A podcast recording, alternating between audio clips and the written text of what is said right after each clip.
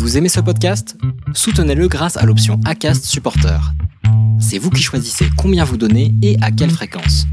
Cliquez simplement sur le lien dans la description du podcast pour le soutenir dès à présent.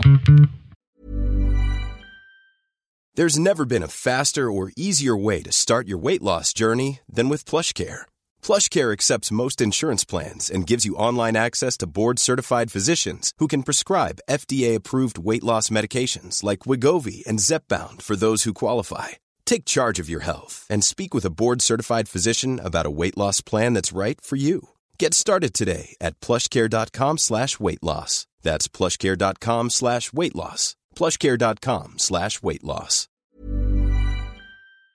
Alors avec Hermano, on se connaît un petit peu parce que je suis déjà passé dans son podcast dans les vestiaires et c'est avec grand plaisir que c'est à mon tour de le recevoir sur mon podcast. Alors Hermano, il est triathlète et il s'apprête à faire un projet absolument incroyable. On en parle dans le podcast, comment est-ce qu'il arrive à s'entraîner, à concilier vie pro, vie famille parce qu'il a aussi une vie très intense. Vous allez le voir. Très très bonne écoute dans l'instant outdoor. Bon, alors aujourd'hui je suis avec Hermano et alors je dois vous avouer quelque chose. Avec Hermano, c'est pas le premier enregistrement qu'on fait parce que euh, bah, j'ai fait une erreur de débutant. Euh, J'avais pas branché le bon micro sur l'ordinateur et du coup, il y avait un son qui était de très mauvaise qualité. Et puis, pour votre confort auditif, messieurs dames, eh bien, Hermano a accepté qu'on refasse un enregistrement. Donc déjà, merci beaucoup, euh, Hermano, d'avoir euh, accepté de prendre le temps de refaire un enregistrement. Comment vas-tu? Eh ben écoute, je vais très bien. En parlant d'enregistrement, fais gaffe à tes niveaux. Je pense que ça sature un peu quand tu parles un peu fort. Ce serait dommage de, de, la refaire une troisième fois. Euh, non, plus sérieusement, écoute, ça va. Je suis euh, très content de te reparler. En fait, c'est la troisième fois qu'on se parle euh, derrière un micro parce que moi, j'avais déjà eu la, chance de t'enregistrer il y a ouais, l'année dernière, euh, juste, euh, euh, juste avant que tu lances Café Trailer. Donc cette fois-ci, c'est moi qui passe de l'autre côté du micro et ça me fait super plaisir. Ouais, effectivement, c'est vrai que j'étais passé dans ton podcast dans les vestiaires et c'était la première fois pour moi que je faisais cet exercice d'être euh, l'interviewé et euh, c'était un exercice particulier et c'est pour ça que maintenant je comprends mes invités quand ils sont du côté de du côté de, de l'autre côté du micro par rapport à moi. c'est bizarre à dire ça. C'était un peu bizarre comme phrase. L'autre côté du micro par rapport à moi. Bon, ça, ça, commence bien cet enregistrement, tiens. Allez, c'est la fête, on est parti là. Euh, bon, alors écoute, euh, Hermano, est-ce que tu pourrais te, présenter, s'il te plaît, pour ceux qui ne te connaissent pas euh, Oui, tout à fait. Je peux me présenter. Donc, je suis Hermano Dimicelli, de nom de famille. Je jeune quarantenaire pour ainsi dire, puisque je m'en vais sur ma 42e année. Euh, papa de quatre enfants. Alors, euh, on a vu large avec mon épouse, euh, vu qu'on aimait ça, on, a remis le, on a remis le couvert, mais à, des fréquences assez espacées, puisque le grand a 23 ans. Euh, ensuite, on a une fille de 19 ans. On a un deuxième garçon de 13 ans et le tout petit dernier, le petit Choubilou, il a 16 mois. Et donc, voilà, on a, on a une palette assez large avec nos enfants. niveau sportif, j'ai commencé avec euh, j'ai commencé avec le judo, qui était plus du judo euh, garderie quand j'avais euh, une dizaine d'années. ça me plaisait pas super comme sport, mais en fait, comme mon père en avait fait beaucoup quand il était jeune, tu sais, l'image du père, tout ça, bah, c'est ça en fait qui me motivait à aller au judo. Puis en fait, j'ai jamais vraiment pris beaucoup de plaisir. Et, et, un jour, par le plus grand des hasards, avec un copain, on était à la piscine et à l'époque, ça n'existait pas encore Internet. On a vu une, une affichette euh, sur un mur qui faisait la promotion du triathlon de Rouen en Normandie. Et, euh, on ne savait pas du tout ce que c'était. On a regardé et puis on s'est dit, tiens, on va essayer. Et, en fait, euh, c'est comme ça que je suis tombé dans le. J'ai mis un pied dans le triathlon et que j'y suis resté. Et ça fait donc depuis 1996 que je pratique le triple effort avec une petite pause ces dernières années pour me concentrer plutôt sur, sur deux disciplines plus que sur les trois. Alors c'est vrai que le triathlon c'est un sport qui prend euh, énormément de temps. Euh, c'est pour ça d'ailleurs que j'ai arrêté quand euh, j'ai eu mon, premier garçon. comment tu fais toi pour t'organiser avec quatre enfants? Alors même si j'entends hein, que les deux premiers sont maintenant grands et n'ont plus forcément besoin que tu les gardes à la maison. D'ailleurs, c'est peut-être eux qui gardent ton, ton dernier. Oh là, non, faut, faut, quand même pas pousser mes mains dans les orties. non, déjà, ils ont leur vie. et puis, en fait, le petit, c'est pas trop un problème. Le, seul truc, c'est que comme mon épouse elle allait encore, beaucoup moins qu'avant, mais elle allait encore. Donc, du coup, déjà, on peut pas envisager de partir un week-end, tu vois, en amoureux. Ça, c'est raté mais surtout, euh, c'est surtout euh, le numéro 3, euh, le petit de, 13 ans, lui, il est, il est intenable et donc les grands veulent pas trop s'en occuper des deux petits frères.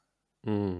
Et alors du coup, tu, tu arrives à t'organiser comment? Parce que j'imagine que, enfin, tu, tu, me disais un petit peu en off là que là on enregistre, il est presque 10 heures. tu as déjà enquillé de la natation, de la course à pied, euh, comment est-ce que tu t'organises dans la semaine pour caler tous ces entraînements et puis arriver à concilier euh, vie famille, vie pro? Parce que tu ne nous as pas parlé de ta vie pro, mais tu en as une aussi. euh, voilà, comment tu arrives à t'organiser tout ça? Euh, bah Alors, sur la partie triathlon, euh, bah, jusqu'à ce que j'arrête véritablement le triathlon, j'avais la chance, enfin j'ai toujours la chance d'avoir une épouse assez compréhensive. Et donc euh, sur la partie sport, elle a très vite compris que c'était un peu mon échappatoire et puis que de toute façon, euh, tu sais, le bon vieux va courir ou va nager ou va faire du sport. il, il s'appliquait très bien chez moi parce qu'en gros, si je fais pas de sport, je suis invivable, je suis insupportable, je tourne en rond à la maison et, et donc ça fait partie de mon équilibre. Donc, ouais, il est souvent, il est souvent précédé par un tu me saoules. Ouais, ouais, précédé ou, ou, juste après en fait. C'est allez va courir, tu me saoules, ou alors tu me saoules, va courir. Mais ça. Ça, va souvent de pair effectivement. euh, non, mais enfin plus sérieusement, euh, j'ai euh, j'ai souvent pu m'entraîner quand même euh, assez facilement. Alors je suis pas trop matinal, mais par contre euh, le soir.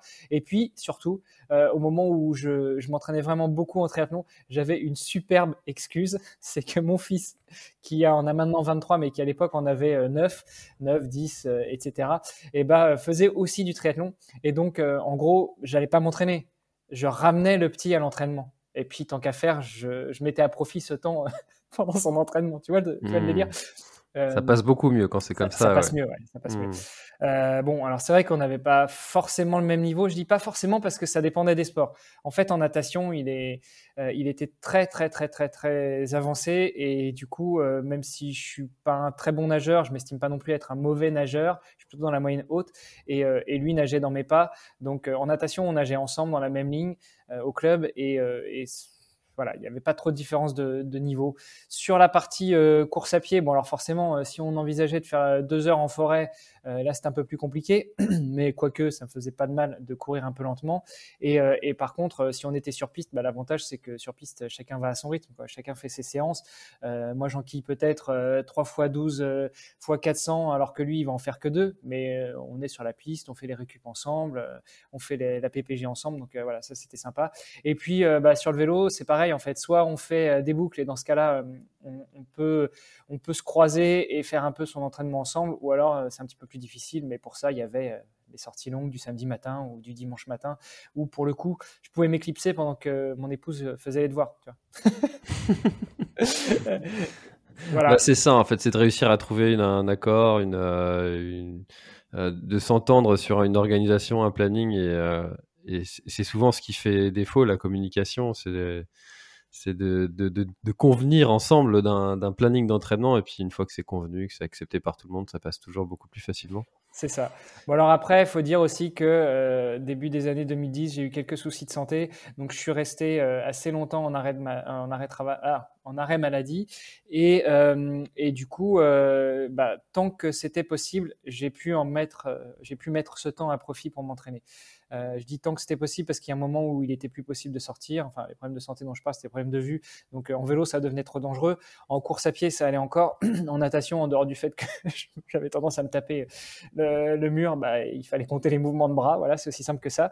Euh, donc, donc, ça m'a aussi permis d'augmenter sérieusement la charge d'entraînement. Ça m'a pas permis d'aller jusqu'à l'objectif que je m'étais fixé, qui était l'Ironman et éventuellement une qualification pour les championnats du monde d'Hawaï, parce que bah, on en parlait la dernière fois, euh, j'ai été voir un médecin qui a fait des examens et, le problème c'est qu'il a mis des petites gouttes pour dilater mes pupilles qui normalement s'estompent au bout de 2-3 heures. Euh, moi, mes pupilles, elles sont restées bloquées, dilatées pendant 3 semaines et il était inenvisageable en plein mois de juillet d'aller faire du vélo d'aller courir avec euh, le soleil certes luxembourgeois, mais quand même soleil d'été, euh, donc ça devenait vraiment très très difficile. Et du coup, j'ai pas pu euh, m'aligner sur mon premier Ironman. Mais voilà, euh, donc j'ai pu augmenter aussi ce niveau d'entraînement dans la journée en fait, vu que mon épouse était au travail, les enfants étaient à l'école, bah, moi je mettais le temps qui m'était imparti à profit dans la journée. Ça m'a permis d'augmenter sérieusement le niveau d'entraînement.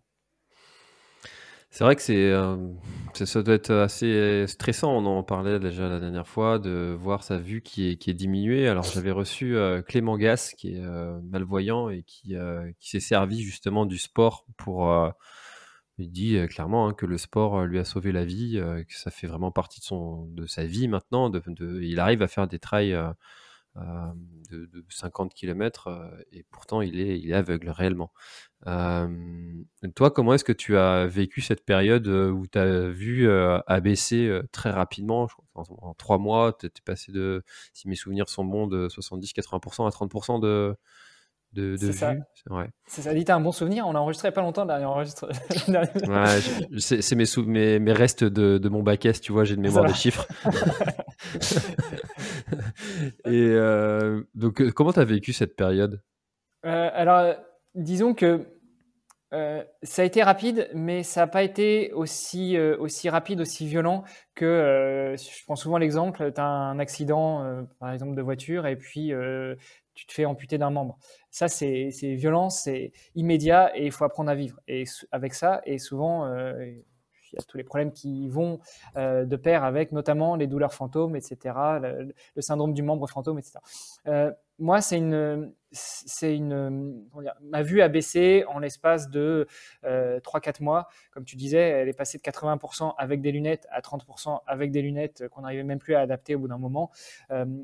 donc en fait, j'ai senti que quelque chose n'allait pas, mais j'ai quand même eu le temps un petit peu de m'adapter au fur et à mesure.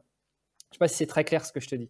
Euh, par contre, c'est plus pour mon entourage et notamment mon épouse et les enfants que c'était plus compliqué parce qu'ils voyaient bien que bah, j'étais plus en mesure euh, de conduire, j'étais plus en mesure de regarder correctement la télé, euh, j'étais plus en mesure de lire, euh, forcément j'étais plus en mesure de travailler parce que tu l'as dit tout à l'heure, j'ai aussi une vie pro et, notamment à ce moment-là, j'étais banquier, je contrôlais beaucoup de chiffres et, bah, confondre un 6, un 8, un 0, c'est pas top euh, ne pas voir la virgule, c'est encore moins bien.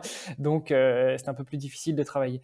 Donc, psychologiquement, euh, en dehors du fait que j'étais plus capable de travailler et que j'étais, je me sentais un petit peu diminué, ça allait quand même, notamment parce que je compensais pas mal avec le sport. Mais c'était beaucoup plus dur à vivre pour mon entourage et, je ressentais en fait cette pression et cette difficulté de la part de mon, entourage, ce qui là ajoutait un petit peu une difficulté supplémentaire.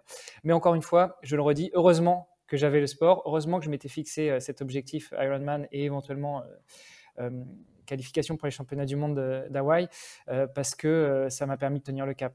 Et d'ailleurs, quand j'ai pas pu m'aligner sur mon premier Ironman et que on trouvait pas de solution à mes problèmes de vue et que l'envie, la motivation de l'entraînement sont tombés à zéro du fait que bah, ça faisait deux ans que je préparais l'Ironman et que j'ai pas pu m'y aligner, là, ça commence à devenir vraiment difficile à vivre parce que toi, ça t'est tombé dessus, cette, euh, cette maladie que tu as eue au niveau de tes yeux. Euh, enfin, rien ne prédestinait à, à ce, que, ce qui t'arrive ça. Non. Non. Et, c'est incroyable ce, ce, phénomène, euh, et j'ai beau l'entendre régulièrement dans, dans, en recevant des invités qui, ont, qui ont vécu certains drames. comme, comme personne n'est exclu qu'il t'arrive un, un, pépin, euh, et pour autant, on, vit comme si euh, on allait vivre tous jusqu'à 83 euh, ans et qu'on avait largement le temps de, faire tout ce qu'on a envie de faire, alors que c'est maintenant, quoi. c'est clair, ça te fait un peu relativiser en fait. Mmh. je, te, coupe, mais c'est vrai que le moment où, où tu te rends compte que tu es vraiment diminué, alors je leur dis, hein, j'ai pas pu m'aligner sur mon Ironman, ça commençait à devenir, enfin, j'avais plus la motivation ni l'envie d'aller m'entraîner. Enfin, tout a commencé à, devenir en fait plus clair. Euh, peut-être que je suis sorti d'une certaine sorte de, déni, d'une certaine phase de déni. Euh, là, c'est difficile. Tu commences à te rendre compte de la réalité des choses et tu commences à relativiser et te dire ouais, effectivement, même si je perds la vue, je vais pas en mourir. Mais par contre, euh, je vais, je vais perdre la, sensibilité à beaucoup de choses. alors d'autres sens se développent mais, mais ne plus voir. Enfin, je veux dire, mon, petit dernier, à cette époque-là, il avait un an ou deux. te dire, bah, tu vas plus le voir grandir, tu vas peut-être le sentir, tu vas peut-être le ressentir, tu vas peut-être le toucher, mais tu ne vas pas voir la tête qu'il aura dans, dans 5 ans, 10 ans, 15 ans, quand il sera adulte. Ça, c'était dur. Ouais, c'est ça, c'est à mon avis, ça c'est c'est le pire, ça, parce que on arrive à relativiser sa propre situation, mais de se dire que ça va impacter aussi les autres, ça aussi, ça doit être un élément qui qui doit être à prendre en compte et, et à accepter, ou faire accepter. Je sais pas comment ça s'est passé, mais ça doit être ça doit être compliqué aussi cette partie-là, j'imagine, quand on quand il t'arrive ça. Et comment tu as vécu euh, aussi, en fait, c'est euh, ce qui était compliqué aussi, c'est que en parallèle, euh, les médecins que je voyais étaient assez d'accord sur le problème que j'avais. En l'occurrence, c'est une dégénérescence de la cornée, mais ils n'étaient pas tous d'accord sur la manière de traiter. Il y en a qui conseillaient des opérations du cristallin, il y en a qui conseillaient des opérations euh, un petit peu euh, futuristes, il y en a qui conseillaient euh, des greffes de cornée, etc. Bon, d'ailleurs, j'ai fait une greffe de cornée, mais j'ai pas fait les deux. oui, parce qu'on a deux cornées, hein. en général, on a deux yeux. deux cornées dans le même œil. et, et, c'est en fait ce moment, ce long moment d'incertitude, ça aussi, c'est dur à vivre.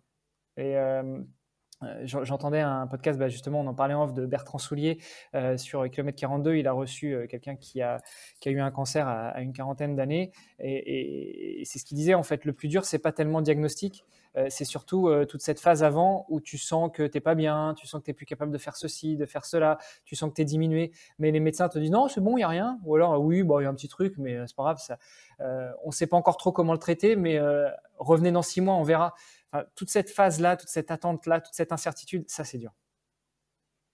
Ouais, alors Bertrand, j'ai effectivement j'ai enregistré un, épisode avec Bertrand qui est passé euh, de la sédentarité au, podcast running. Donc euh, un très bel épisode aussi qu'on a fait avec Bertrand qu'on salue. Salut Bertrand si tu nous écoutes. et c'est vraiment euh, c'est vraiment important cette, cette phase d'acceptation. J'ai l'impression que ça fait un peu partie, c'est même les mêmes phases que le que le deuil. Euh, la perte de quelqu'un, euh, d'accepter qu'on perd une, certaine phase de soi-même et qu'on va en, retrouver une autre.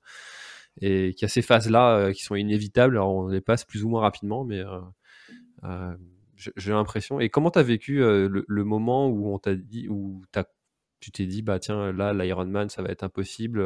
Hawaï, je peux plus compter dessus. comment tu as vécu ce moment? Alors avec euh, Paul Sardin, qui est un ami et qui est euh, l'entraîneur que j'ai rencontré quand euh, je suis arrivé au Luxembourg, parce qu'on l'a pas dit, mais ça fait 15 ans que je vis au Luxembourg. j'ai rejoint un club de triathlon et puis j'ai rencontré ce gars là qui était au bord du bassin puis qui filait des, plans et des conseils d'entraînement aux, membres du club et, on s'est rendu compte qu'on venait quasiment de la même région en France et on a très vite sympathisé et au-delà de devenir mon entraîneur, c'est surtout devenu un ami. et et on s'était dit, OK, euh, ton objectif c'est d'aller à Hawaï, euh, tu peux y arriver en deux ans, mais on va se faire un planning sur cinq ans parce qu'on ne sait jamais ce qui peut arriver. Une chute de vélo, un accident de voiture, euh, tu glisses en courant, tu te fais un genou, une cheville et, tu prends six mois dans les dents. Donc on va faire un planning sur cinq ans. Donc déjà, tu vois, à ce niveau-là, quand je, savais que je pouvais pas m'aligner sur mon premier Ironman, ça m'avait permis de relativiser. Je me suis dit, OK, bon, bah, c'est pas là, ça fait deux ans que je m'entraîne, ok, mais c'est pas là. Euh, ce sera dans six mois ou l'année prochaine, euh, donc c'est pas grave en fait. Euh, on, réajuste le plan, mais on s'est donné cinq ans, donc ouais, allons-y. Bon, au final, ça s'est pas fait parce que ça a été plus long de trouver une solution à mon problème de vue, mais en fait, ça a été assez facilement accepté parce que je pense que ça avait été bien préparé et bien planifié avant de se lancer dans ce, dans ce projet. Donc finalement, euh, ça n'a pas été euh, une si grosse déchirure pour toi de ne pas pouvoir aller faire cette épreuve-là qui te tenait? Non, non, ça n'a pas été un gros coup de massue, ça n'a pas été une grosse déchirure. Euh, alors bien sûr, c'est difficile à vivre, je le dis. Hein. Après, après j'ai eu du mal à me remettre à l'entraînement, la motivation, l'envie n'était pas là. Puis après, il y a eu d'autres soucis d'ordre familiaux qui nous sont tombés dessus. Mais en fait, c'était cette incapacité à s'aligner sur le premier Ironman et peut-être aller chercher une qualif, euh, c'était la première phase d'acceptation de ce projet qui, euh, qui aurait pu se faire sur 2 à 5 ans, qui finalement s'est pas fait. Mais en fait, les autres problèmes qui sont intervenus après dans notre famille, et notamment le petit dernier qui avait, qui était malade, qui avait beaucoup d'allergies et qu'on trouvait pas et qu'on savait pas. Et encore une fois, on est retombé dans un, dans un cercle vicieux avec les médecins qui te disent, tu vas tous les jours à l'hôpital, les médecins te disent, ah ben non, c'est rien, c'est juste une, une bronchiolite. Bon, une bronchiolite en plein mois d'août, alors que euh, ça fait trois semaines qu'il fait beau. Moi, j'y crois pas trop. Euh, et au final, on a juste croisé un médecin qui nous dit, je vous ai déjà vu euh, il y a deux jours, euh, attendez, on va faire des tests allergiques. Il s'avère que c'était des allergies. pendant ce temps-là, pendant six mois, le petit, il grossissait pas, il grandissait pas, il mangeait pas. Tout ce qu'il mangeait, il le rejetait parce qu'en fait, il était allergique à tout ce qu'on lui donnait à manger euh, sans le savoir. Et, et, tout ça, en fait, c'était la deuxième phase en fait d'acceptation de l'abandon de ce projet.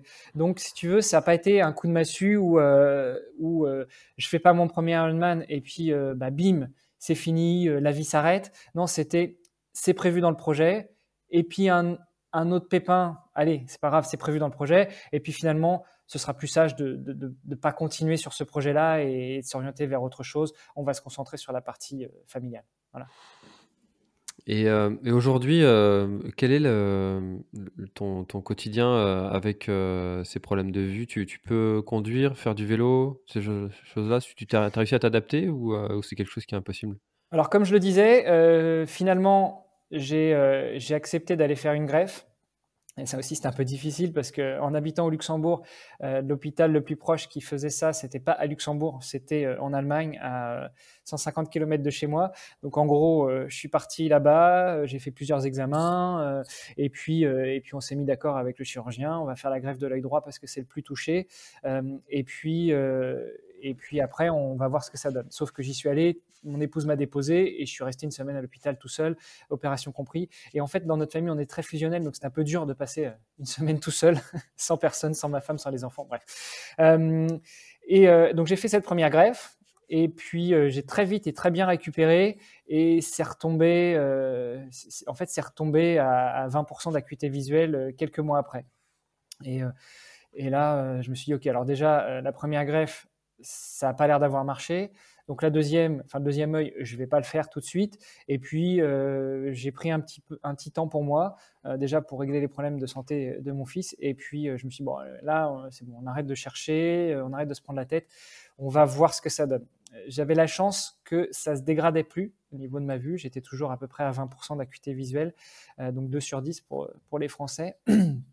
Et, euh, et, et, puis euh, un jour, euh, par le plus grand des, des hasards, mon épouse a entendu parler d'un grand ponte ophtalmologue à l'hôpital américain de Neuilly à Paris. Et puis elle s'est dit, tiens, on va essayer. Elle a appelé, elle a eu un rendez-vous deux jours après. Je suis monté dans le TGV, j'étais à Paris, j'ai fait le rendez-vous avec ce médecin-là qui m'a dit, écoutez, moi, je sais très bien ce que vous avez. Vous avez effectivement un problème de dégénérescence de la cornée. Ça va continuer beaucoup moins vite que ce que, ce que ça a été ces dernières années, mais ça va continuer. Personnellement, je n'aurais pas fait la greffe. Ok, on est toujours plus intelligent après. mais, euh, mais ce qu'on peut faire, euh, je travaille avec quelqu'un qui est ophtalmo et qui est contactologue. Donc, contactologue, ce sont des gens qui maîtrisent la technique des, des lentilles de contact et qui savent les adapter. Euh, elle fait des miracles, donc vous allez aller la voir et vous allez essayer de trouver des lentilles adaptées à votre problème de vue qu'on va pouvoir euh, peut-être corriger plus facilement qu'avec des lunettes parce que là les lunettes on pouvait plus en fait, on est arrivé à la limite de, des capacités de correction des lunettes parce que, euh, pour rentrer un peu dans les détails, je suis astigmate, presbyte et hypermétrope, donc ce qui fait que ça fait trois choses, trois, axes à corriger en même temps dans les yeux, les lunettes, ça ne pas faire. Et puis ça a pris euh, plus de deux ans euh, de rendez-vous réguliers avec cette contactologue à Paris, donc des allers-retours Luxembourg-Paris pour aller voir cette personne, pour euh, essayer des lentilles. Et au final, on a réussi à adapter des lentilles faites sur mesure, uniquement pour moi, qui sont en plus des lentilles souples, parce que les lentilles rigides, donc les lentilles rigides, je ne sais pas si tes auditrices et auditeurs connaissent, mais ce sont des lentilles en, verre d'une certaine épaisseur, hein, c'est pas 5 cm, mais c'est 2-3 mm qu'on met dans l'œil, et ça, j'ai jamais réussi à les supporter, et on a essayé, et je pleurais tout le temps. Alors mon épouse en rigolait beaucoup, dit, tu pleures pour moi? Ouais, ouais c'est ça. Mais, euh, mais, en fait, je n'arrivais pas à les supporter, et enfin, on a réussi à adapter ces lentilles souples. Et donc, depuis que je porte ces lentilles, écoute, je, littéralement, je revis. Ça fait un peu cliché de dire ça, mais je revis parce que je suis monté à 80% d'acuité visuelle. Je conduis, je fais du, je peux faire du vélo, je peux courir, je peux nager sans me taper les bords de la piscine. Euh, enfin, c'est, c'est juste, euh, c'est juste la vie retrouvée, quoi.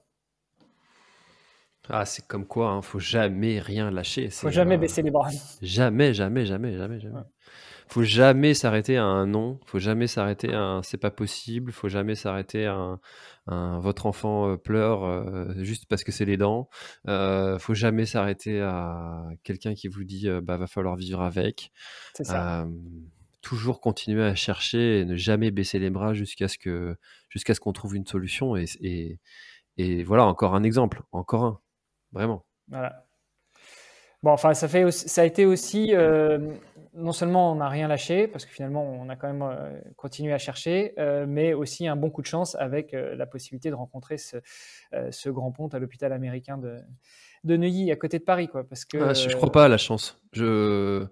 Enfin, la chance, tu, tu, la provoques et si, euh, si ta femme n'avait pas, euh, pas cherché, euh, appelé, osé appeler, se dire, tu vois, des gens, peut-être parmi qui nous, des gens qui nous écoutent, se diraient, mais, mais pourquoi ce grand pont s'intéresserait à moi, tu vois?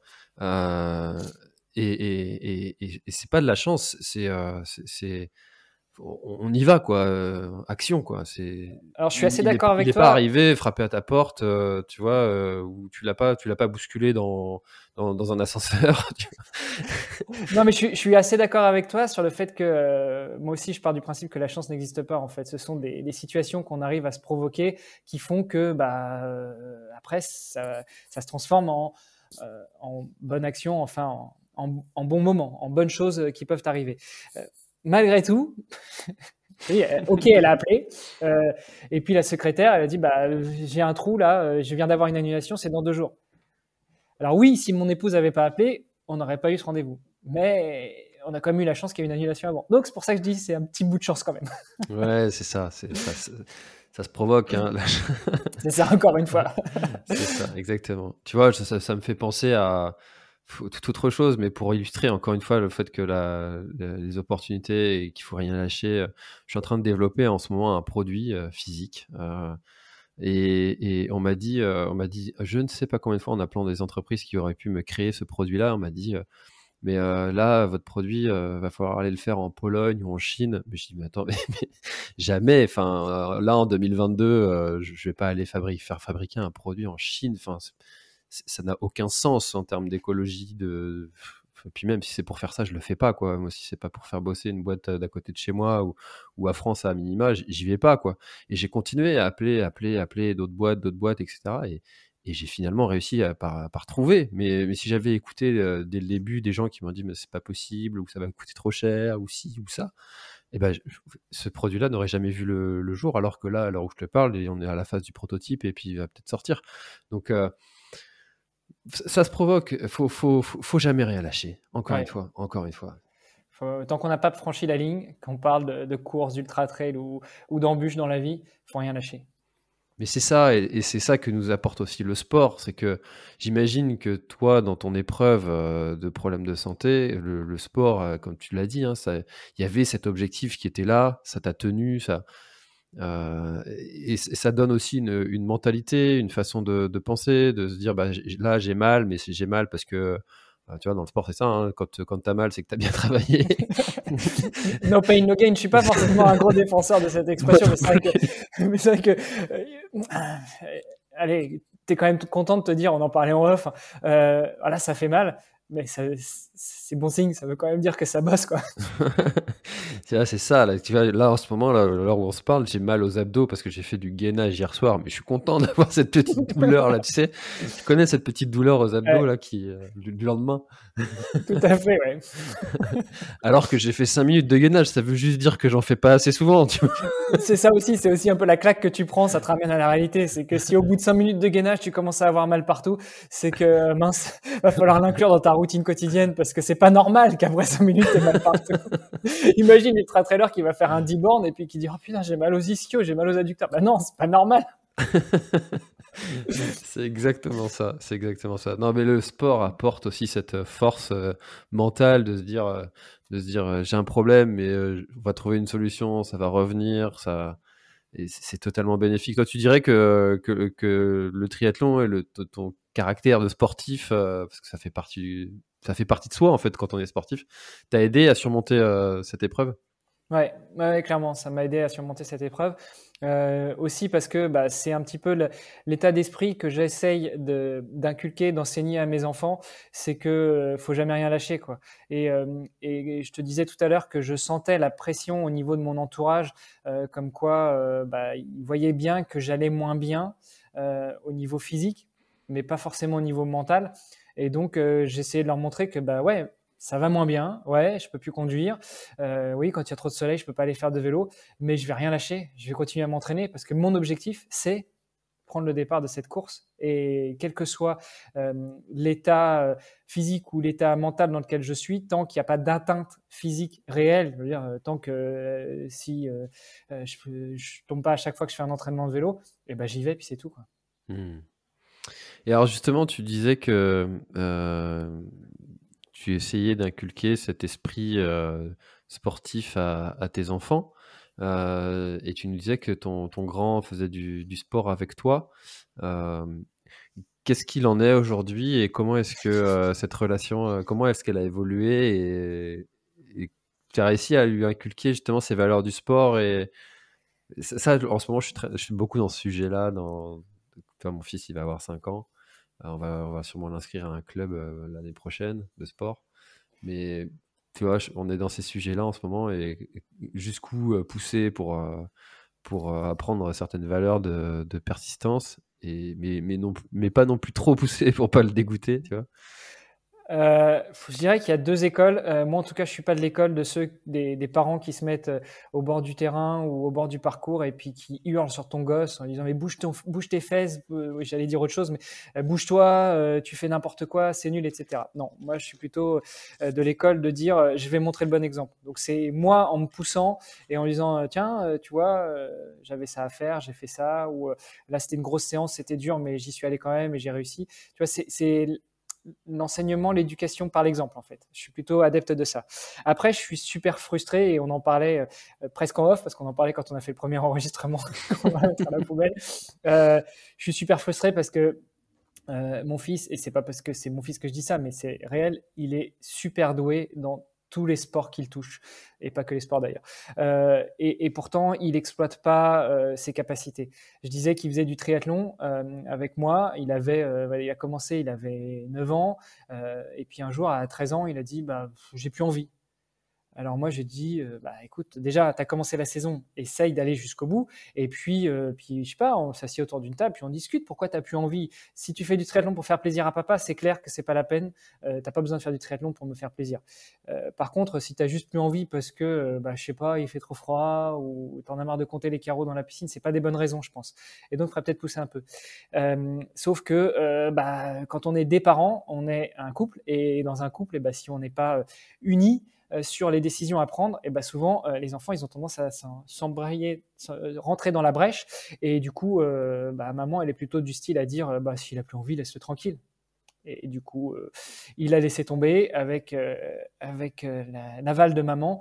Et depuis, il n'a jamais vraiment repris le sport. Et puis, il y a une autre chose aussi, c'est qu'il n'a pas l'esprit de compétition, en fait. Il était vraiment très bon dans, euh, euh, dans les phases d'entraînement. Par contre, en compétition, euh, il passait son temps à regarder autour de lui, à regarder le paysage, ce qui fait que même s'il n'a pas l'esprit de compétition, il y a peut-être ça aussi qui l'a peut-être un petit peu embêté, dérangé, c'est qu'en fin de compte, il ne voyait pas les bienfaits de l'entraînement, parce qu'en compétition, il aurait pu écraser la concurrence, et en fait, il finissait au pied, du, podium, parce que ça l'amusait pas plus que ça, la compète.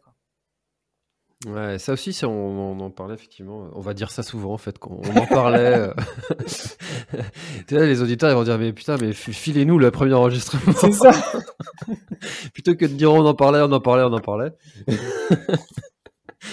Euh, du coup, euh, du coup, c'est vrai que cet esprit de compétition, et on disait qu'il y avait un, un et je, je l'ai redit dans d'autres enregistrements depuis en plus, donc c'est intéressant.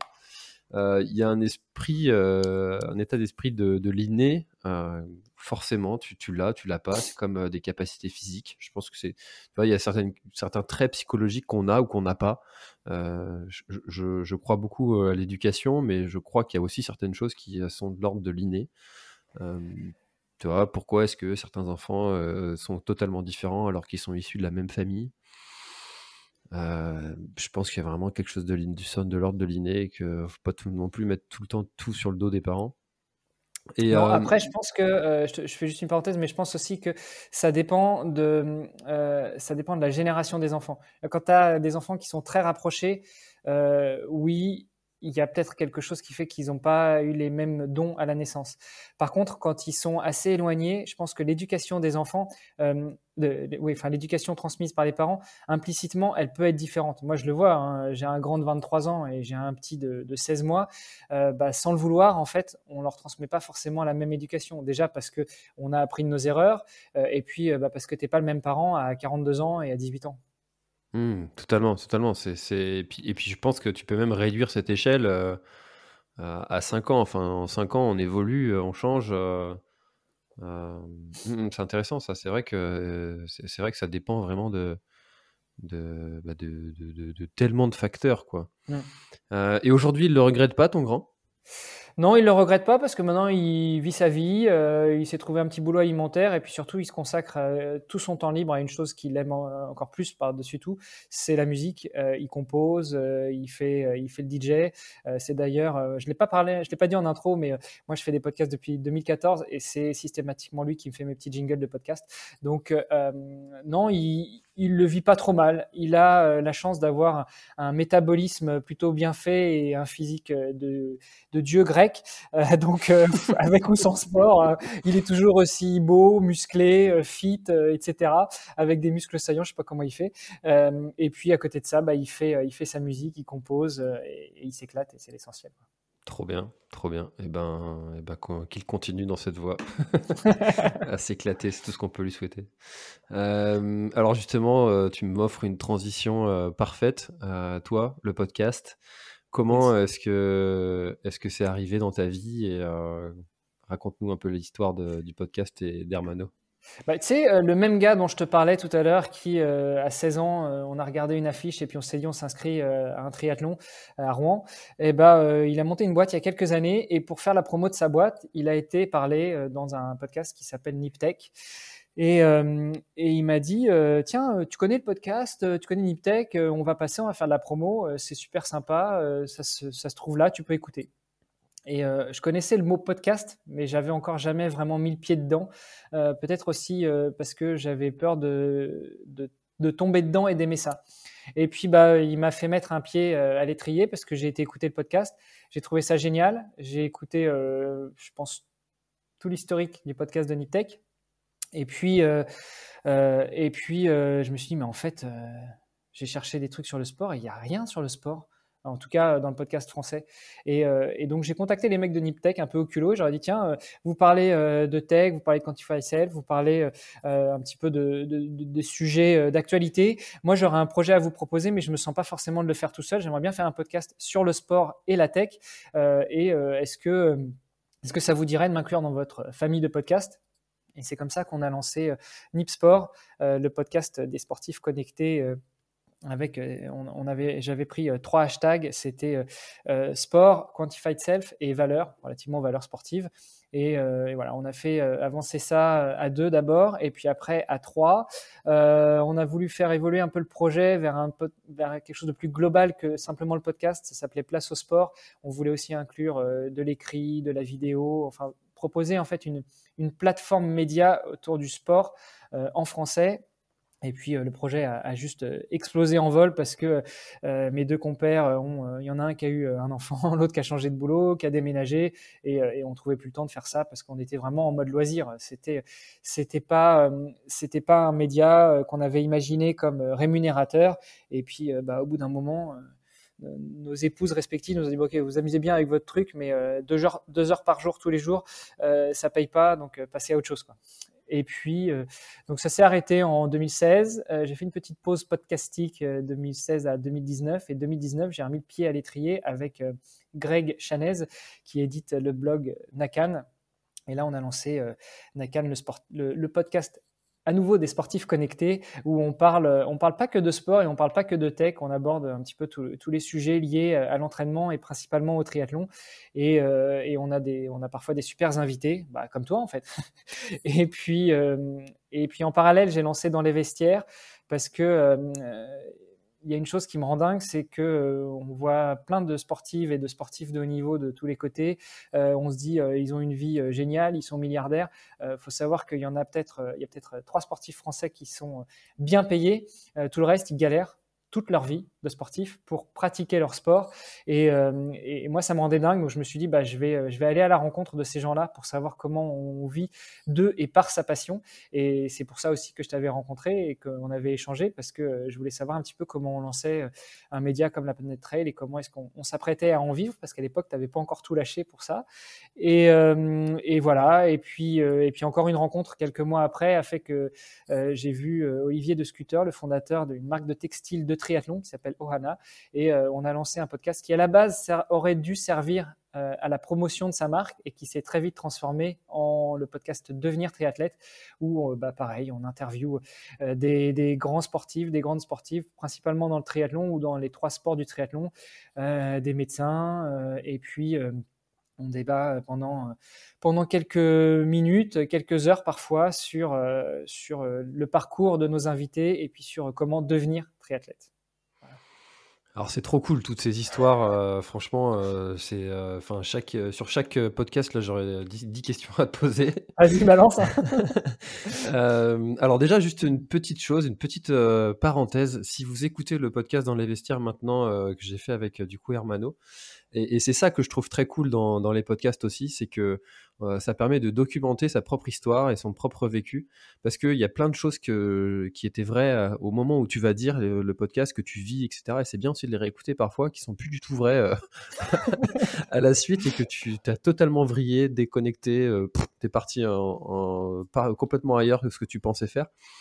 Et c'est ça aussi qui est trop bien dans, le podcast, c'est que ça te permet de documenter une histoire. Euh, et, j'imagine que c'est ce que vous avez fait aussi avec Oana, euh, et, qui est la création d'une marque textile pour le destiné aux triathlètes.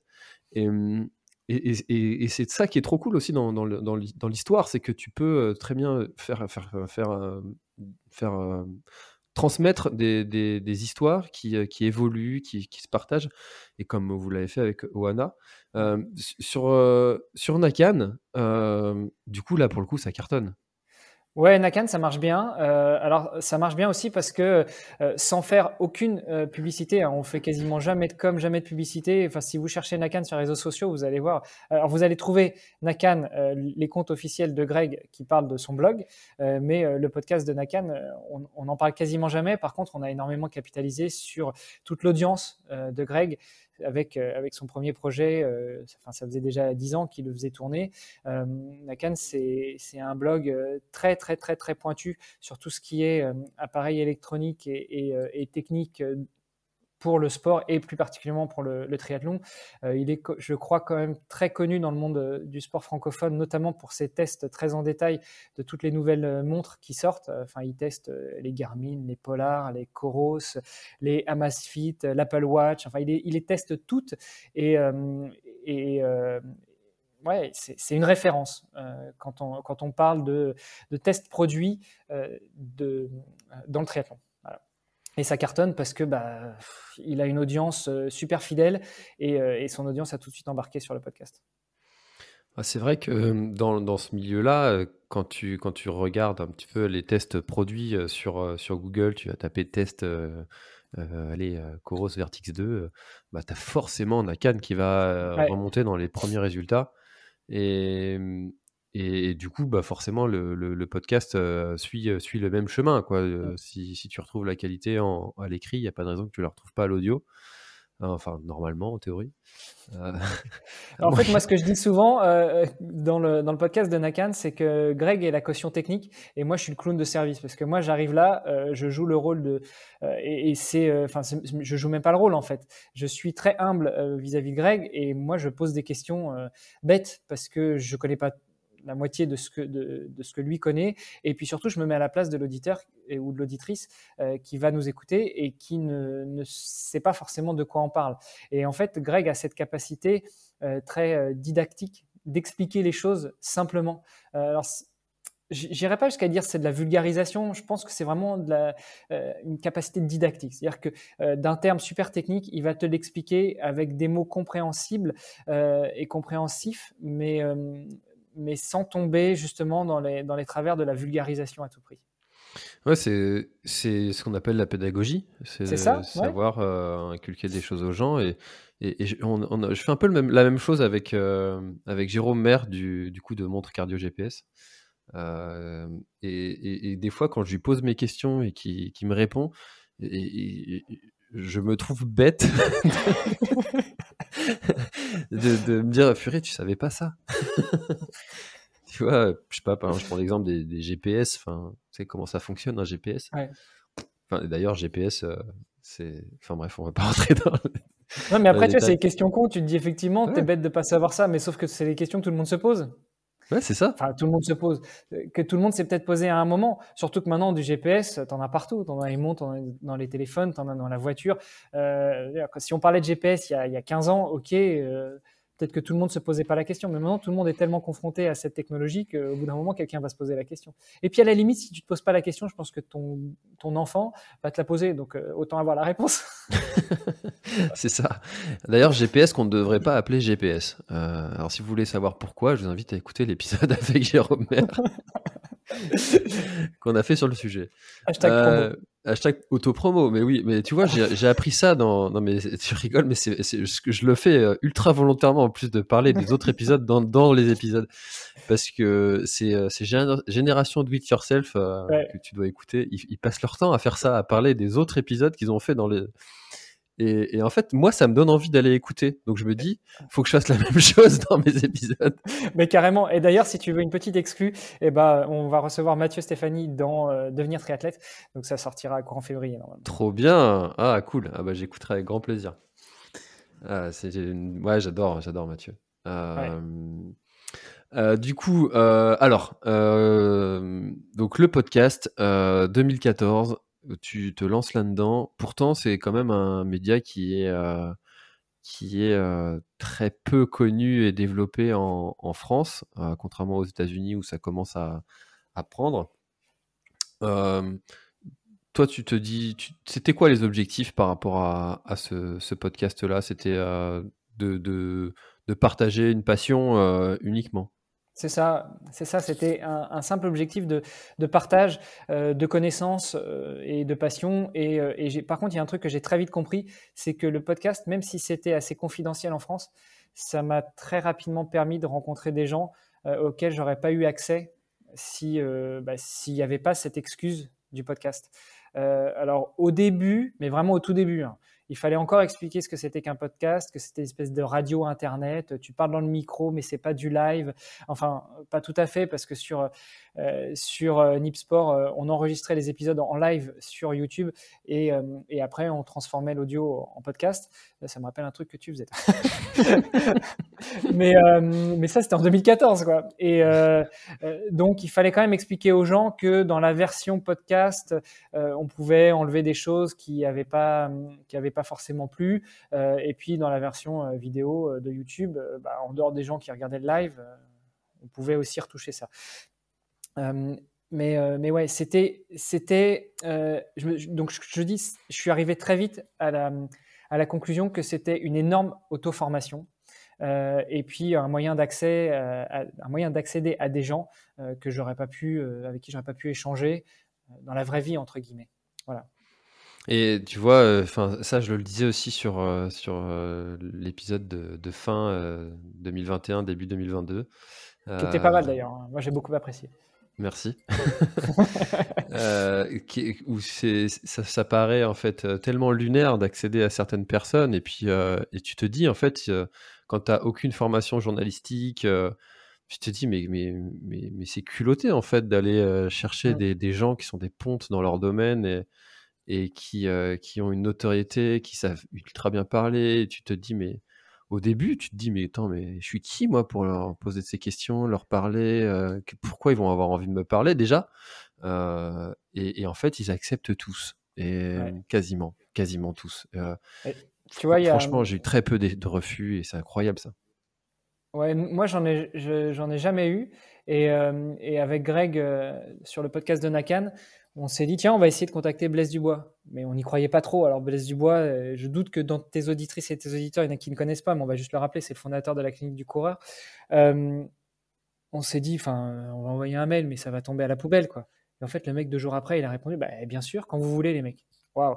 Tu te dis, mais, mais des gens qui te répondent comme ça, c'est, c'est, c'est top, quoi. C'est inespéré. Et avec toutes les demandes d'invités qu'on a envoyées sur les différents podcasts que je produis ou que j'ai produits, ça s'est toujours passé comme ça. Et je trouve que c'est un média, moi, c'est un média auquel je crois énormément. Alors, pour moi, ça a toujours euh, été un loisir, ça a toujours été un petit plus, euh, ça n'a jamais été un moyen d'aller chercher de l'argent. Euh, je fais vraiment ça par passion et par plaisir pour partager des choses avec des gens, surtout que je suis de nature très timide, même si ça ne s'entend pas au micro. Et, c'est un moyen de, tu vois, de, m'exprimer, d'échanger, de, partager. et ça je suis sûr que le podcast, dans les, les, 5-10 prochaines années, ça va être un média qui va plus qu'exploser parce que je pense que le commun des mortels en a un peu marre de, tout ce qu'on peut nous rabâcher à la radio ou à la télé, euh, plus toutes les coupures pub. Et l'avantage du podcast, c'est que en général, t'as pas de pub ou alors c'est de la pub assez, euh, assez bien intégrée dans le podcast. Ouais, et puis c'est de la pub qui est ultra ciblée et euh, qui va vraiment correspondre aux croyances du podcasteur parce que Enfin, tu vois, imagine si je faisais de la pub, euh, je sais pas, pour. Euh, allez, euh, pour Charal.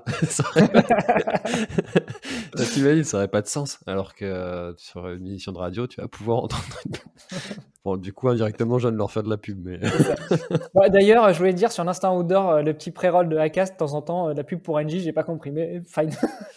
Mais c'est ça, c'est. C'est la régie d'Acast qui gère ça. Ouais, c'est ça. C'est la régie d'Acast. Et franchement, le jour où je peux m'en séparer de ce truc-là, euh, clairement, euh, ce sera sans hésiter. bon, bref. Et euh, ouais, ça, c'est un, un, essai. Je suis passé chez Acast depuis, depuis un mois, un mois et demi. Avant, j'étais chez Ocha, pour tous ceux qui s'intéressent, et qui était très cool. Mais donc, j'ai changé à Acast justement pour, pour, pour, des raisons de, de monétisation parce que c'est les seuls à, valider le nombre d'écoutes avec un système qui, euh, qui est unique chez eux où tu, tu, écoutes. Donc ça, pour les, pour futurs annonceurs, euh, ça a de la valeur. Donc c'est pour ça que j'ai changé. Bref. Euh, ça, c'est de la, de la, tambouille interne de podcasteurs. bah nous, on va dire, on est passé sur Acast aussi avec Devenir Triathlète, alors que les autres, ils sont encore sur Encore. Et, et trouve pas la plateforme si exceptionnellissime que ça. Alors après, on monétise pas encore, donc c'est peut-être euh, c'est peut-être ce qu'on perd en fait. C'est toute la partie euh, stat issue de, de la partie monétisation. Mais bon, c'est un autre sujet. On est là pour parler de sport, pas pour parler euh, monétisation et podcast. Mais je sais pas, je, sais même pas si ça intéresse, tu vois, ça les gens de savoir un peu les coulisses qu'il y a derrière derrière la création d'un podcast.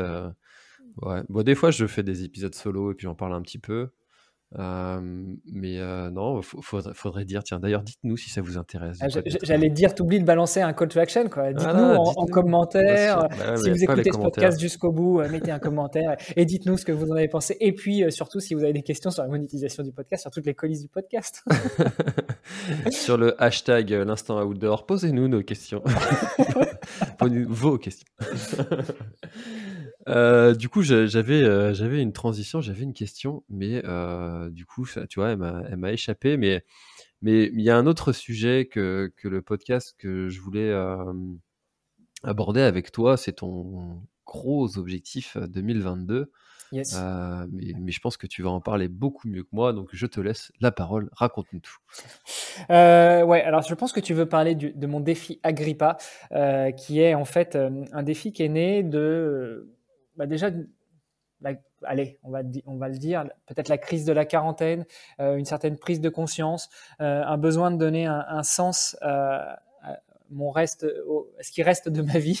c'est un peu, c'est un peu sombre la façon dont je le dis, mais ouais, euh, envie un petit peu de, de, passer à autre chose. Donc, avec mon épouse déjà, on est sur des projets de changement de vie, mais ça, c'est, autre chose. Ça fait pas forcément un. ça, tu, tu, peux en parler un peu.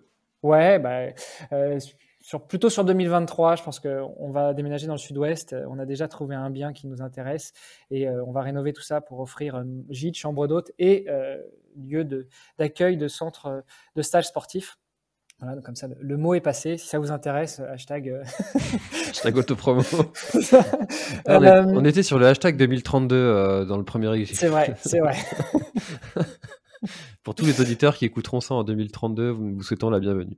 Et tu vas t'éclater. Si tu veux, tu peux mettre le premier épisode en bonus de celui-ci. Ça va faire un épisode de 3 heures, mais je pense qu'il y a de quoi s'éclater. Hein. Ça, peut être un moyen pour récolter, euh, tu sais, les adresses mail. Euh... un petit de magnet. Vous voulez écouter le premier épisode foiré? Je t'ai coupé, excuse-moi. Non, non. Mais donc, euh, ouais, sur. Aux, alentours de mes 40 ans, euh, je me posais pas mal de questions sur mon avenir sportif, on va dire, euh, sachant que j'avais euh, pris la décision d'arrêter le triathlon parce que j'ai enchaîné plusieurs grosses chutes, quelques mois d'intervalle, et, mon épouse m'a gentiment demandé de raccrocher le vélo dans le garage, ce que j'ai fait bien sûr parce que je, sentais bien que ça, ça la stressait un peu. à chaque fois, je prenais le vélo pour sortir et, je n'aime pas mettre ma famille et mes proches dans des situations comme ça.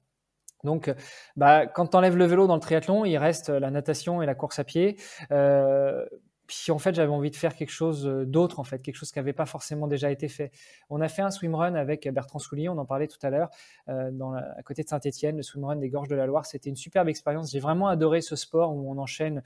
Alors pour ceux qui connaissent pas, on commence par une partie euh, course à pied, après on se jette dans l'eau, et puis on repart courir, et puis on nage, etc. Mais en fait, ce ne sont pas des disciplines qu'on va enchaîner avec des transitions comme sur le triathlon où on va arriver dans un parc de transition et puis on va poser ses affaires, etc. On, on doit arriver euh, déjà, on enchaîne sans transition et on doit arriver à la ligne d'arrivée avec le même matos que l'on avait au départ. Donc, euh, typiquement, si tu veux nager avec un pull boy, fine, mais quand tu vas courir, tu vas devoir courir avec ton pull boy à la main ou à la cuisse, comme tu veux.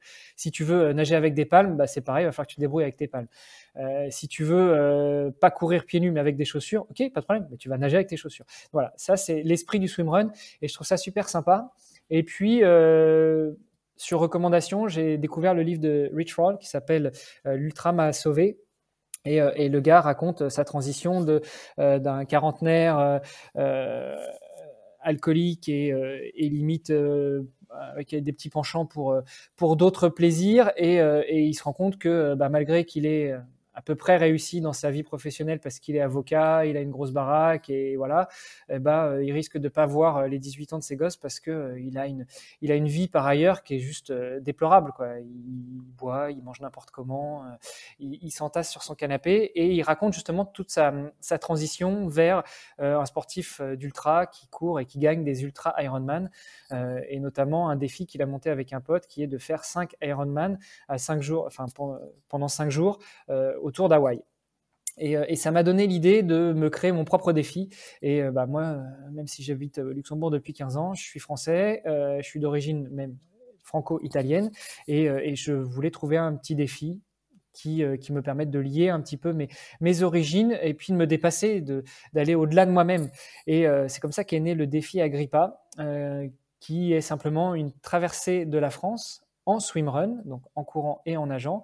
Euh, traversée qui part de Dunkerque, qui va en gros quasiment jusqu'à Marseille, mais un petit peu avant, je tourne à gauche et je vais jusqu'à Menton, ce qui fait que je rejoins le Benelux, euh, parce que je pars à la frontière franco-belge, et puis euh, bah, je vais en Italie. Comme ça, je, je, joins un petit peu mes différentes origines ou mes différentes expériences professionnelles. ça représente 1800 km, 18 000 mètres de D+, ce qui n'est pas énorme hein, pour les ultra-trailers qui nous écoutent, 180 euh, km de, nage, euh, et, tout ça en un mois, donc 31 euh, jours avec 27 jours d'activité. Je vais prendre 3 jours de pause entre à différents moments du défi. en termes de course à pied, ça représente 60 km par jour, ça fait un marathon et demi par jour à enchaîner pendant, pendant 30 jours. Voilà. Et alors, comment tu as défini ce parcours et et, parce que, parce que techniquement, euh, les zones où tu vas nager, tu pourrais aussi euh, courir sur la berge, j'imagine? Ouais. Euh, bah en fait, à la base, le projet était un petit peu plus fou. J'ai échangé avec, je ne sais pas si tu connais, Greg Runner. Bien sûr, je l'ai reçu d'ailleurs dans un épisode du podcast que vous pouvez écouter. J'ai reçu aussi dans Nip Sport que vous pouvez écouter, mais ça remonte il y a quelques années. et ouais, j'ai échangé avec lui parce que bah, je, j'avais l'idée d'un défi en swimrun et le swimrun par définition c'est un sport en équipe. Enfin c'est un sport à deux en fait. C'est vrai que je l'ai pas précisé mais c'est un sport à deux ou même quand on regarde des images de swimrun les gars sont attachés par une longe. Euh, et puis euh, et puis je me suis dit, pour faire un truc spectaculaire euh, on va faire le tour de la France, quoi. Enfin, tu vois, le, tour, partir de Dunkerque et puis aller faire un petit coucou chez toi en Bretagne, la Vendée, etc. Et puis courir un peu le long des Pyrénées et puis rejoindre la Méditerranée. et puis en fait, Greg m'a dit ouais, ça peut être sympa, mais c'est trop long, c'est trop long, ça va demander des mois parce qu'il y a beaucoup de kilomètres. Et, lui, personnellement, il n'aurait pas pu se permettre de, partir sur un défi qui dure euh, deux mois, trois mois, six mois. Euh, il m'a dit, cherche un truc euh, peut-être plus court et avec des références historiques. Donc là, j'ai passé un petit coup de fil à, Seb Martin du podcast À côté de mes pompes, qui est prof d'histoire et qui m'a dit, bah, regarde les voies romaines. Et, bah, j'ai tout simplement tapé sur Internet voie romaine France, et puis j'ai trouvé cette voie euh, romaine qui s'appelle la Via Agrippa, qui depuis a été un peu recouverte euh, par des départementales, par des nationales, euh, ou même qui a été coupée. Mais bon, l'idée, en fait, ça va être de suivre ce tracé ancestral de la Via Agrippa, de la voie romaine Agrippa, et, de rejoindre, bah, comme je disais, Dunkerque à Menton, en traversant la France. Alors, sur la partie swimrun, euh, la première partie jusqu'à Lyon, ça va être un peu, un peu compliqué de nager dans les voies d'eau. Déjà parce que euh, bah, de Lyon, les voies d'eau, elles remontent. Donc, je euh, je suis pas un saumon, hein, je vais pas aller à contre-courant. et puis, et puis, il n'y en a pas tant que ça sur cette partie-là de la France. Donc, je vais plutôt opter pour une première partie avec de la nage en piscine. Donc, tous les jours, nager en piscine. L'idée pour faciliter la logistique, ça va être en gros, je nage au même endroit une fois un soir et une fois le lendemain matin. Et comme ça, ça m'épargne de rechercher chercher une deuxième piscine pour le lendemain soir. Je ne sais pas si c'est clair ce que j'ai. Non, j'ai pas compris. Euh, donc, je vais repartir tous les jours du même endroit que là où je suis arrivé la veille. Donc, pour éviter de chercher, euh, je sais pas, une piscine à Dunkerque et puis euh, une piscine à, côté, enfin une piscine à l'étape 2 et puis une piscine à l'étape 3, je vais plutôt nager une fois à Dunkerque. Puis après, à l'étape 2, je vais nager le soir et le lendemain matin, avant de repartir courir, je vais renager là. Comme ça, ça m'évite de rechercher une autre piscine le soir, et etc. etc. Tu vois? Mais du coup, tu nages en, piscine? Alors, sur la première partie jusqu'à Lyon, je vais nager en piscine. Et à partir de Lyon, je vais nager dans les voies d'eau, euh, où là, comme je vais pouvoir être accompagné par euh, mon coach, le fameux Paul Sardin dont je parlais tout à l'heure, bah, je vais pouvoir avancer sur le parcours en nageant. Euh, dans le Rhône et puis dans d'autres fleuves et rivières françaises. Ah oui, donc l'idée c'est de faire une distance en, dans une piscine que, qui serait la même que celle que tu aurais fait sur le terrain si tu avais pu nager dedans. C'est ça, ouais. Ah, en, gros, en gros, je me fixe. Alors, je me fixe pas de distance sur la partie natation, mais en gros, ça va être 3-4 km par jour. Quoi. Mmh, ok, trop cool. Oh, purée. Ouais, bah ouais, je sais pas comment comment c'est possible, euh, mais, mais bravo. Merci. Bon, Parce que comme... 30 jours, 30 jours de sport non-stop, euh, waouh. Ouais. Bon, puis comme je me suis dit que j'allais faire un truc quand même pour moi très égoïstement, parce que je vais quand même partir pendant un mois de la maison, je vais pas voir ma famille. Enfin, c'est surtout eux qui vont pas me voir ça leur fera peut-être des vacances.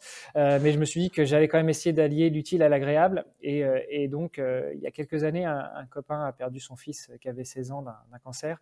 Et je lui avais promis que je ne sais pas quoi, mais je ferai un truc une fois pour soutenir la cause des, enfants atteints du cancer. Et, et, en fait, ça s'est présenté à moi très vite parce que j'ai un autre copain qui a monté une association qui lui aussi a perdu son enfant il y a quelques temps. Et l'association s'appelle Imagine for Margot. Donc, je vais, je vais lever des fonds avec ce défi. Et ce que j'arriverai à lever, je vais donner une partie à euh, Imagine for Margot et l'autre partie à euh, Une bouteille à la mer, qui est une association qui lutte pour l'environnement aussi et pour, euh, pour alerter sur les problèmes que connaît notre, notre planète. c'est toujours ultra intéressant bah, de, de, lier un défi physique à une association parce que ça, ça t'enlève en fait de, de l'équation et, et tu fais plus ça pour toi en fait tu fais mmh. ça te dépasse et, je trouve que ça, ça te porte, ça te pousse. Enfin, les, quelques fois où, où j'ai eu l'occasion de, le faire, c'est, je trouve que ça, ça, a une telle force. Bah pour revenir sur ce que tu disais tout à l'heure, déjà, oui, ne jamais abandonner, ne jamais rien lâcher. Mais en plus, quand tu dis qu'il n'y a pas que toi en jeu, que tu fais ça aussi pour les autres, bah, ça, te, ça te donne encore plus des ailes. Mmh. Et alors, euh, comment est-ce que tu vas du coup financer toi ce, projet-là? Tu as, des partenaires. Alors là, c'est la partie la moins drôle. je suis super à la ramasse pour tout ça. Euh, le projet, je l'ai dit, il est né en fin 2020. Donc, je m'étais donné 18 mois pour le préparer, tant sur la partie euh, physique que sur la partie administrative et financière. Euh, je me suis bercé d'un petit peu trop d'illusions. pour l'instant, j'ai pas encore trouvé de, gros sponsors financiers. donc, pour l'instant, bah, c'est moi qui vais tout financer. J'ai ouvert une page Patreon. De, financement participatif. Euh, j'ai tendance à, en parler euh, facilement et ouvertement. Et il y a un copain qui m'a rappelé il y a quelques temps, mais en fait, euh, Patreon, c'est quoi? Donc, peut-être faire un petit peu d'explication. voilà, donc j'ai ouvert une page Patreon. il y a déjà une, une, dizaine de contributeurs, un petit peu plus, qui donnent 1 et, 10 euros par mois. Euh, donc euh, bah, ça, ça va m'aider déjà à donner des sous euh, aux deux associations dont j'ai parlé tout à l'heure. Et puis bah, pour tout ce qui est du reste du budget, en fait, on va faire ça en mode le plus minimaliste possible avec, avec Paul, à savoir on se pose la question de louer un camping-car confortable, et là c'est un budget de, de 3-4 000 euros pour un mois, dans lequel on pourra dormir et puis trimballer nos affaires ou euh, d'opter pour des étapes à l'hôtel ou euh, dans des gîtes ou dans des Airbnb, des trucs comme ça. Euh, ça a l'avantage que, notamment en hôtel, on arrive, on se pose, on va au resto et on dort et on se soucie de rien. Ça a le désavantage que bah, pendant le défi, euh, on n'a pas de toit sur la tête. Alors moi, de toute façon, euh, je vais courir, donc euh, qu'il pleuve, qu'il neige, qu'il vente, au mois de mai, ça m'étonnerait, qu'il neige, mais bon, on sait jamais. mais c'est surtout pour l'accompagnateur, en fait. Paul, il pourrait suivre en vélo, mais au bout d'un moment, il aura peut-être besoin de se reposer, de poser les affaires. et puis, si on a trois jours de pluie incessante, les fringues sont trempées, ce sera pas vivable pour moi, mais surtout pour l'accompagnateur. Donc l'option du camping-car est quand même pas si mal. Même si, même si, même si, ce qui me dérange avec l'option camping-car, c'est l'impact environnemental, parce que bah, traverser la France en camping-car, ça consomme quand même de l'énergie. En tous les cas, il va falloir trouver une solution. on travaille dessus. Est-ce que tu as regardé le, réseau euh, des bikepackers? Euh, Non, j'ai pas regardé ça. C'est un, un, très gros réseau de, de gens qui euh, voyagent justement à vélo euh, et qui propose de recevoir en fait d'autres bikepackers. Alors, c'est pas vraiment ton cas parce que tu es en nage et en course, il, manque le vélo. mais, euh, mais pour autant, je pense que si tu parles du projet à certaines personnes, ils seraient très contentes de, te recevoir, euh, un petit peu comme a fait euh, Stéphane Brognard dans, dans, son projet, où il a été hébergé chez l'habitant durant toute l'épreuve. Écoute, c'est une bonne idée. Alors après, je mettrai un bémol là-dessus, c'est que, et j'en ai, j'y ai déjà pensé en fait, tu vois, d'animer une communauté et puis euh, de demander à cette communauté de bien voir m'héberger pour autant qu'il soit sur le parcours. Le seul souci, c'est que déjà, c'est mon premier défi. Stéphane Brunière, c'était pas son premier défi. Hein. Euh, et, euh, et, je pense qu'il va falloir un peu d'énergie aussi pour accumuler ça. Et on en parlait tout à l'heure pour la récupération, notamment le sommeil. Et honnêtement, aussi bienveillant que je puisse vouloir être, je me sens pas, surtout sur la fin du défi, de taper la discute pendant deux heures à un gars qui m'accueillera euh, gracieusement ou enfin, avec euh, les bras ouverts chez lui. Euh, je pense que j'aurais qu'une envie, une fois que je serai arrivé dans mon lieu de, de résidence du jour, ce sera d'aller me pioter, tu vois. Alors là, on, reconnaît ton, autiste, mais on, on, reconnaît ton côté timide. Ouais. et qui ose pas trop. Euh, c'est ça. Et alors, euh, est-ce que si quelqu'un venait chez toi, qui faisait le même défi que toi et qui te disait, euh, écoute, je suis désolé, je suis mort, est-ce que ça te dérangerait qu'il aille se coucher presque immédiatement après être arrivé chez toi? Non, ça me dérangerait pas, mais, mais je sais comment moi je réagirais, je sais pas comment les autres réagiraient et j'ai pas envie de là-dessus. moi, je peux, enfin, J'étais exactement comme toi avant et je me suis dit ça, mais en fait, si quelqu'un euh, venait chez moi et puis me disait, euh, tiens, euh, si ou ça, est-ce que ça te dérangerait? Et que la réponse est souvent non. Et, en fait, la majorité des gens sont comme ça. je pense que ça les dérangerait pas, en fait, et ils comprendraient totalement, en étant sportifs en plus. Bon, je vais aller regarder le réseau des bikepackers. allez. allez, allez. D'ailleurs, si toi aussi tu es bikepacker et que tu écoutes cet épisode, n'hésite pas. Hashtag euh, bikepacker. il va y en avoir des hashtags aujourd'hui. Ah hein. c'est infernal ces hashtags. euh, Hermano, où est-ce qu'on peut suivre euh, cette, cette aventure? Le plus simple, c'est sur Insta. mon pseudo, c'est Iron Manolux. Vous l'aurez compris, hein, Ironman, le triathlon, mon pseudo c'est Mano, donc, enfin mon, surnom c'est Mano, donc Iron Mano, et puis Lux parce que ça fait 15 ans que je suis au Luxembourg, donc, et puis c'était un pseudo qui n'était pas pris. Donc voilà. Iron Manolux sur Instagram, c'est là où vous pourrez plus facilement suivre mes aventures et puis me contacter en DM. Trop bien. Et eh ben, si jamais vous êtes sur cette voie Agrippa, n'hésitez pas à, proposer votre, votre hébergement à Hermano. Peut-être que ça pourra bien l'aider. Voilà. C'est ça. Ça, fera, ça, fera s'estomper mon syndrome de l'imposteur et ma timidité si c'est vous qui venez à moi. c'est vrai que c'est toujours plus facile quand c'est dans ce sens. Est-ce que tu aurais quelque chose à ajouter pour clôturer notre échange? Parce que ça fait on est déjà ensemble depuis une bonne heure, 1h08 exactement. allez, on a, parlé pas mal d'autopromo tout à l'heure. Enfin, c'était un petit peu ce, qui a. ah, je trouve plus mes mots, dis donc. Quand je suis de l'autre côté du micro, je trouve pas mes mots. Bref, c'est ce qui a un peu dirigé cet épisode. Driver. driver, voilà. mais j'ai cherché un mot pas anglais. Tu vois, bref.